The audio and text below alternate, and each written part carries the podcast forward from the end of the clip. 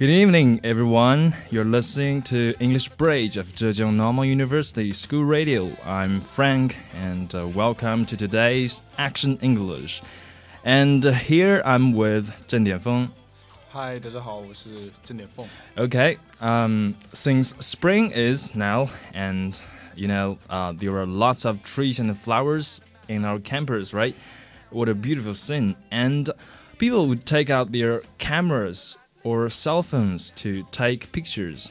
Um, I think most of us are just um, amateurs, so we are we two here are just um, talking about not talking about photography. We're just chatting about taking pictures.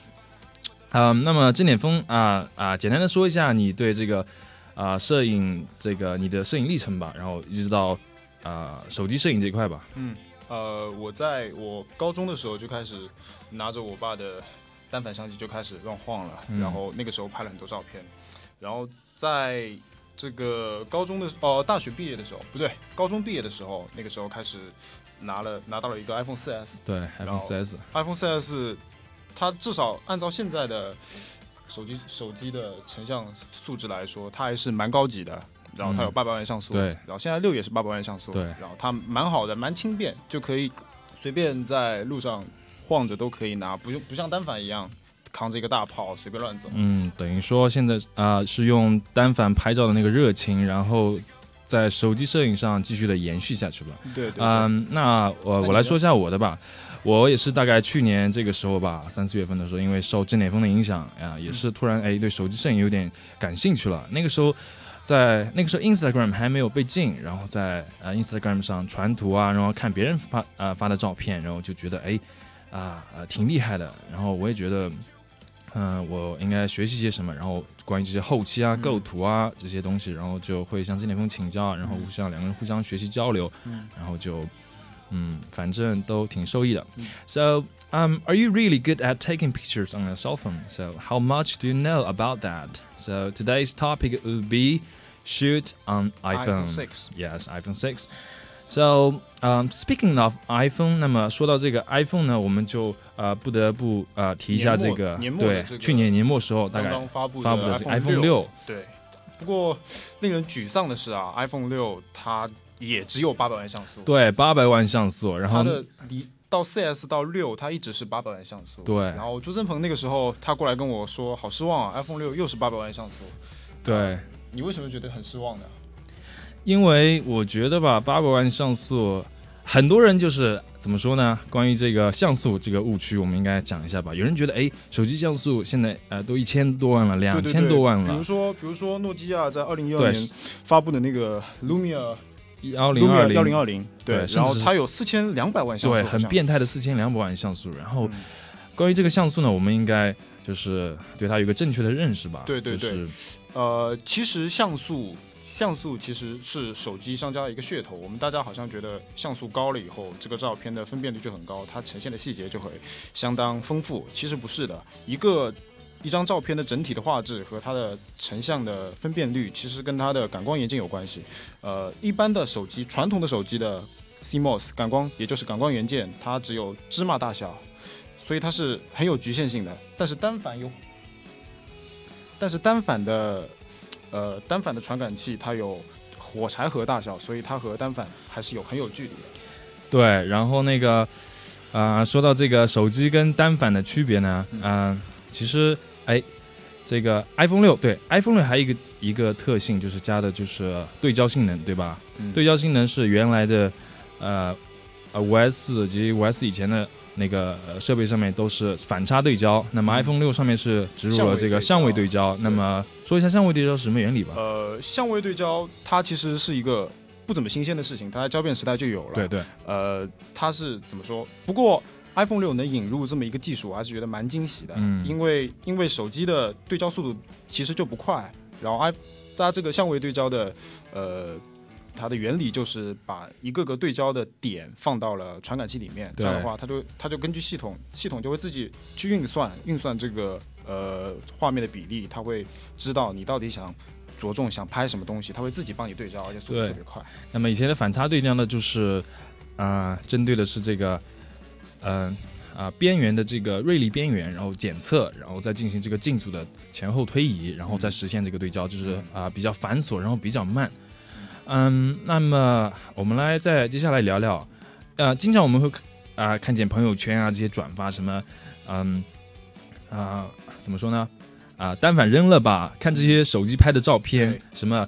看一下这些手机拍的照片，你觉得还有相机存在的必要吗？那我们就来聊一聊，就是啊，手机现在盛行的时代，人人都拿着手机拍照，我们看看它跟单反有什么区别，是否能够取代啊这个单反？我记得那么我记得上个星期哦，哦不对，上半个月吧，对华为那个出了那个荣耀荣耀六 Plus 六 Plus，对，然后那个 CEO 那个 CEO 说，嗯，好像在五年之内，对他说取代单反单反的知知，识，嗯，他哎、对他当时这样说的，他有两点，第一点呢是，嗯、手机已经啊、取代卡片机已经毫无悬念了。嗯。这个呢，我觉得其实是啊、挺有争议的，因为他说的卡片其实指的是一千块钱左右那种时尚卡片吧，嗯。像那些准专业的那些卡片，比如说索尼的黑卡系列、嗯。RX 一百这些拥有一英寸啊、CMOS 底的这些，其实还是挺有差距的吧。对对对，然后毕竟手机只有芝麻大小，刚才讲过了，然后呢是那个，嗯，第二点是他说，啊、在五年之内能够赶超单反，嗯，这一点其实是很受质疑的，因为对，其实都是扯了。因为怎么说呢？从几个方面来说吧，第一个是这个底吧，是一个底，我们已经说过了，全幅的底大概是那个普通胶片火柴盒对，就是我们啊、以前见过的那种柯达胶卷的那个胶片，对嗯那么大。对对对，那么手机的呃底是非常的小的，嗯，是没有办法比的。还有一个就是那个镜头。镜头对其实单反可玩性就是在于这个变焦镜头了。对，变焦镜头它是它叫光学的光学学的变焦，光学变焦它是无损画质但是普通的手机，普通的手机它其实就是个定焦镜头，它之所以能放大，就是因为它是数码变焦，对，就就相当于你拍一张照片，再把它放得很小一样，它的画质是有损害的。嗯，这就是按就单单这一点，手手机是永远无法赶超单反的嗯，这种感觉。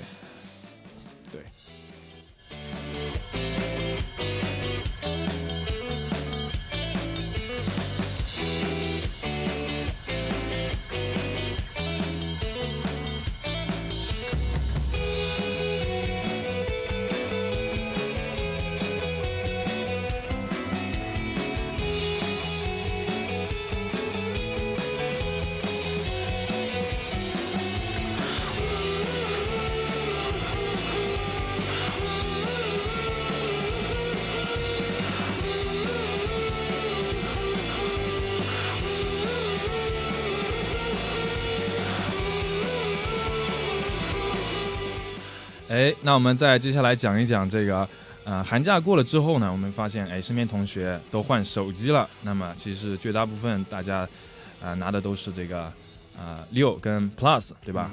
土豪啊，对，说了 Plus 那个也有个新特性呢，这个 Plus 是光学防抖，对，啊、六也有防抖，不过对六是数数码防防抖，对。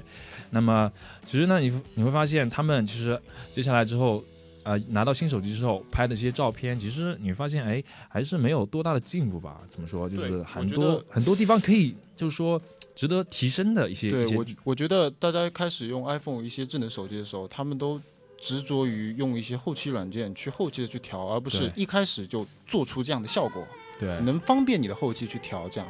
然后呃，大家可能就是苹果相机，他们大家可能就是为了拍照用，它其实里面有很多小细节，有很多小功能。对。那接下来我们就呃对对，帮大家扫盲一下，好好。讲一讲吧。嗯，第一个就是那个 AEF 锁定对焦，那么这里面 AE 啊、指的意思就是测光、a f 就是自动对焦。那么测光自动对焦锁定呢，其实就是你三秒按住这个啊、屏幕，对吧？然后就会出现黄色的方框。你不是很喜欢拍虚化吗？对，虚化啊，虚化，大家可以尝试一下夜景里面，如果你发现哎身边的灯光很漂亮，比如说嗯车灯啊，还有那个路灯啊，一些很霓虹啊，然后大家可以 AEF 对焦对着黑暗的地方锁定，然后再移到这个灯光这边，大家会发现哎变成了很漂亮的光斑圆，圈，对对对圆圈光斑，圈很漂亮的光斑大大小小的圆圈。对嗯，第二个呢，就是全景全景。对我来讲，呃，全景这个东西，大家我看到的一些人发的照片，他们觉得这个很好玩，可以拉很长条的这样。然后一般他们发出来的照片都是一条拉的很长，拉到满的。其实全景可以，你可以拉到中间一半不动。对，呃，就是说，比如说，比如说我们没有广角镜头，我们的手机的视野范围是有限的。嗯你平你的全景拉到一半，这样就可以做出一个广角的效果，对对很有视觉冲击力。对对对对，全景。还有一个就是前几前一年吧，那个时候的，呃。那个时候是是有一个很创新的方法，是在一张照片里面出现一个人出现多次的一个对对对跑位，对吧？对，这个可以可以大家来了解一下，网上很多。对，大家啊，这里不做多叙述了。嗯还有一个就是啊，连拍性能。那么 iPhone 五 S 开始，iPhone 六、iPhone 六 Plus 它是十张每秒。嗯，大家有可能会看到，哎，有些手机安卓手机是三十张每秒、四十张每秒，对，还甚至有些还有些软件软件达到100多张高速快门对对是对，一百二十张每秒。其实啊这这些都是这我们有必要戳穿一下。对对就是它其实是一个截图的功能，对其实就在你的屏幕上不停的截图，视频截图的这种停截图。一百多张，对其实其实它是很有损画质的，，对，OK。不是真正的相机。嗯，那么还有一个就是大家在拍摄的时候呢，呃，不知道大家有没有注意到，就是 iPhone 通用设置里面相机这块其实有个选项是打开网格，对对对，大家可以打开一下，这个是啊、形成了一个九宫格，对吧？对对对，然后这其实对这个构图是非常有帮助的，嗯尤其是我们经典的三分法，对吧？嗯如果打开的话，你一直放着的话，大家可能觉得这个不爽，但是这对你的构图很有帮助。对你会你会强迫于用这种法则去看一个事物，这样的话，对构图的那种了解、看世界的那种方法会有所提升。我觉得。对，说到这个构图呢，其实视角跟构图这块其实是啊、呃摄影方面就是啊、呃永远就是说无法避免的一个一个话题，就是很重要。最重要的、嗯对最重要的一个话题。那么我们来看一下这个视角的话，视角的话，其实啊、怎么说呢？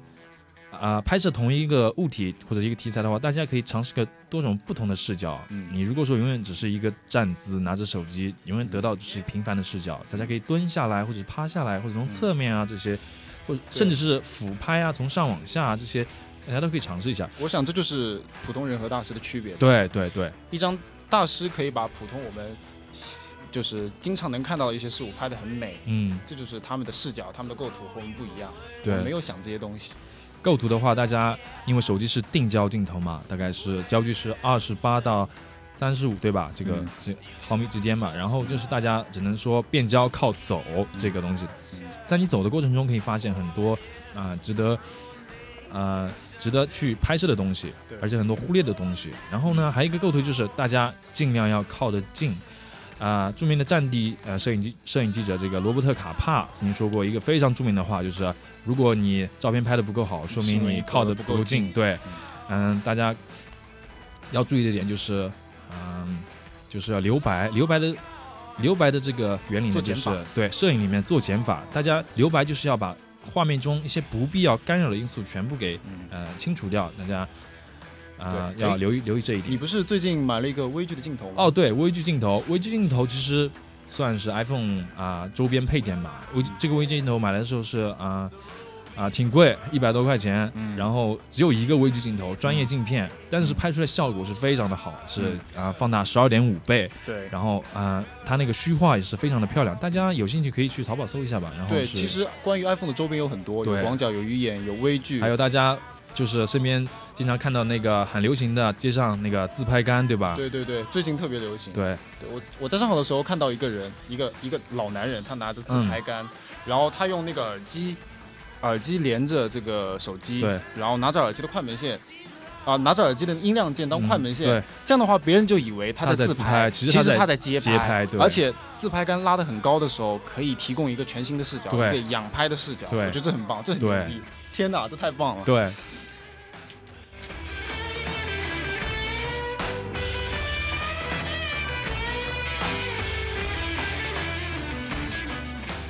还有一个啊、提到一点就是 HDR，HDR 是高动态范围，对吧？然后，呃，HDR 如果说在光比这个反差比较大的一个情景下，比如说，嗯，天空是很亮，然后你下面景物是比较暗的，或者说你室内的话，啊、光线从外面照进来，窗外呃窗窗照进来，然后你这时候用 HDR 可以记录更多的一些丰富的细节，对吧？对，不过现在呃，HDR 现在苹果五 S 和六都是可以自动检测，对自动检测所以但这也不构成一个比较麻烦的事情。对对，大家都可以用它，因为它是靠系统的。嗯。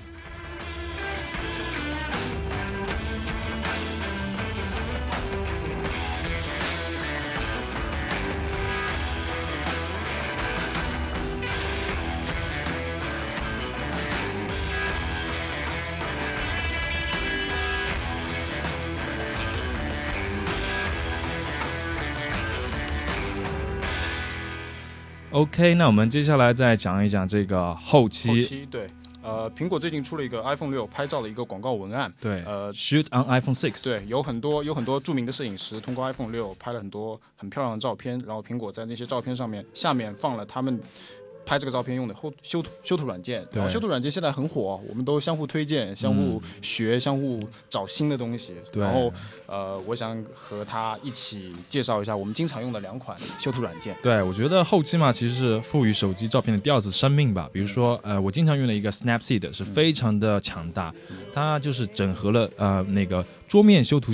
那种软件的那种风格，以及加上你这个，呃，手机上这种单手操作的这种呃便捷，比如说上下左右啊这种来呃进行滑动那种基本因素的这种修图亮度啊，lightness 以及这个对比度 contrast，还有这些呃很多东西啊。它最近不是更新了吗？对，二点零非常的呃完全是谷歌的风格。对，谷歌风格有个笔刷。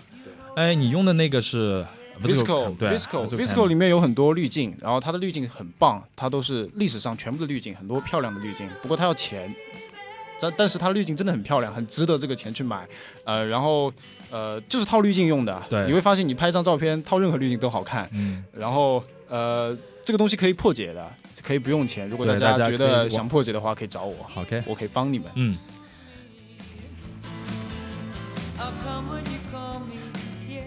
然后讲到这个 Visco 啊，Visco 里面有这么多滤镜，然后这些滤镜都是前人通过呃一些很复杂的程序做成的。对。然后，但是好像我们现在我们现在的修图软件更先进了，更方便了，反而我们不能创造出一些比较好的颜色风格，而是遵循以前的东西。我觉得这是对，而且你发现大家都是嗯，图片的是直接。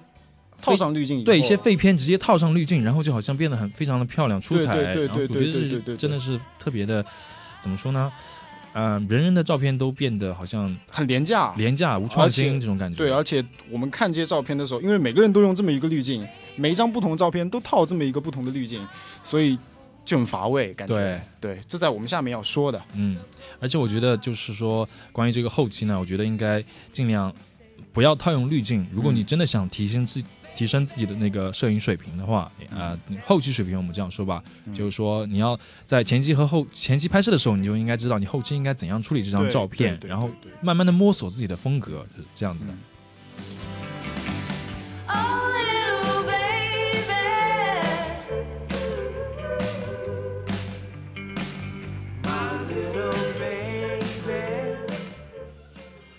那么我觉得手机摄影说了这么多啊，其实我觉得它不是对啊传统这种单反摄影的这种妥协吧？它其实怎么说呢？嗯，人人在人人都有单反的这种年代嘛，我觉得手机摄影其实拼的是这种创意和想法。那么你如果想把这种创意和想法给啊分享出去的话，其实平台有很多，比如说啊我们经常说的啊，经常玩的一些微博，还有 WeChat，啊还有就是网易出的那个 Lofter，对，啊甚至更啊高档一点的话。还有图虫、图虫、蜂鸟，还有无忌。不过，如果你想了解最专业的摄影知识的话，你推荐你去无忌，因为无忌上面有很多大牛，他们很棒，他们会就很诚心的给你提出意见，对，挺棒的。还有这个分享的话，嗯，比如说啊，你们出游了，然后你们拿的都是 iPhone，然后拍完照片之后，在你们回去的路上，你们说向朋友索要照片的时候，你们这时候可以用 AirDrop，AirDrop，对，AirDrop 是啊，苹果蓝牙非常好用，然后。大家可以特别快，对，试一下就可以不用流量了。对，因为大家好像都是传图的时候都是用微信的。对，嗯。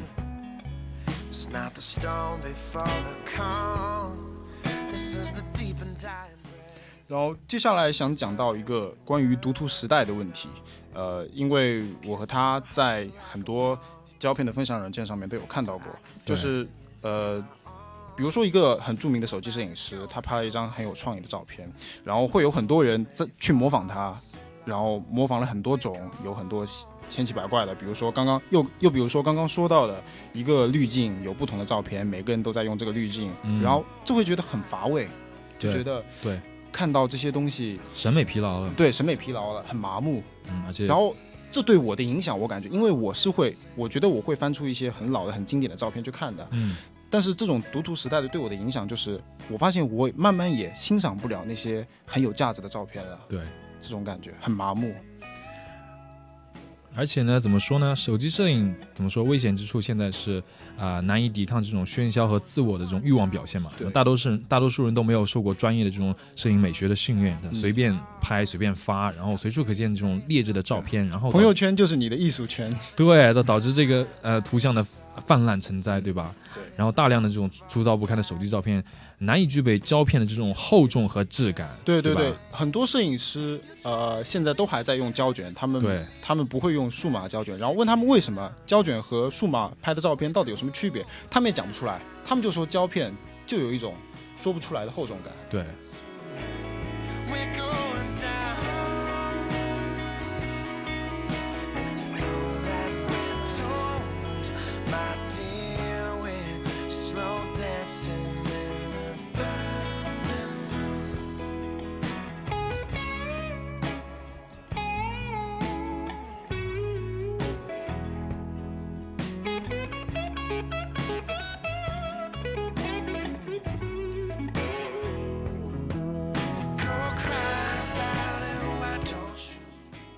呃，前几天我在网上看到过一个爱尔一个爱尔兰的呃爱尔兰的社交网站，他他调查过，在爱尔兰这么一个很小的国家，每二点五秒就会出现十个摄影师。对，对，这这就是图片泛滥的一个年代。对。对，每个人都可以自诩人人都是是摄影师师，是啊，就比如说，人人都是摄影师，人人也可以是记者。嗯拿因为拿着手机嘛，我记得我之前看了那个啊啊、伦敦地铁爆炸案嗯那会儿，就是啊、其实网上出现的那个新闻照片，其实都是大家都是手机拍摄，然后直接上传的，这就体现了手机照片的这个新闻的这种时效性和这种价值。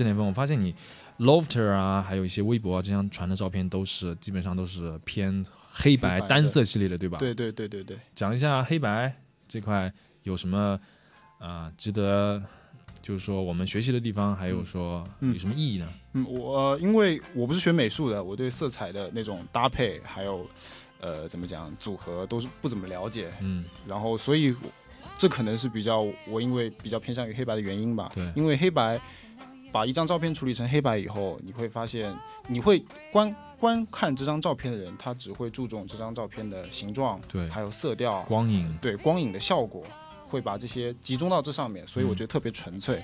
一张普通照片，你觉得很无聊，你把一把处理成黑白，那个效果、那个档次就突然就提升了。对我觉得黑白就是经常运用运用在这个街头街头摄影，吧？对它比较简单粗暴对，但其实做黑白照片是非常难的。嗯嗯，它经常运用在这个街拍上，这个 street photography 上面。然后我觉得手机摄影的题材，对，然后这个手机摄影的话，如果用来街拍是非常棒的，因为它啊、有独特的快，然后小的这个优势，然后再捕捉每个城市这个街头上那些啊、令人着迷的这些花絮吧，嗯还有建筑之间的这些线条，人与物、人与人之间微妙的关系，然后这都是啊零、点几秒之间的啊、事情，然后这种光影的交错啊，这让我想到那个之前微博上很火的那个合肥的那个街头摄影师刘涛，对吧？嗯，对对对，他是一个供水公司的那个抄表员，他拍照片有那种奇怪组合，很对荒诞，有一种黑色幽默在里面。，对，它里面有非常的呃多的那些巧合。其实他不是用手机拍的，他是用富士拍的。复视这样吗？是的，但是我觉得他拍的照片，嗯，一些街拍的东西，但至少他也是在手机的分享平台上对大家可以尝试用手机去街拍，然后其实他那些照片用手机完全没问题。对挺不错的。手机其实真的是像有句话不是这样说嘛？因为是啊、比如说单反是长枪大炮，对吧？嗯然后手机其实就是小手枪，冷不丁的来一来一发，对吧？对啊，我们两个不经常这样的吗？对吧？拿着手机，然后一只手抵着那个音键，量键，然后随便随便乱乱乱，侧边一一，拍就是就是就是街拍别人，对吧？对，one lonely town. But if it's happiness you want,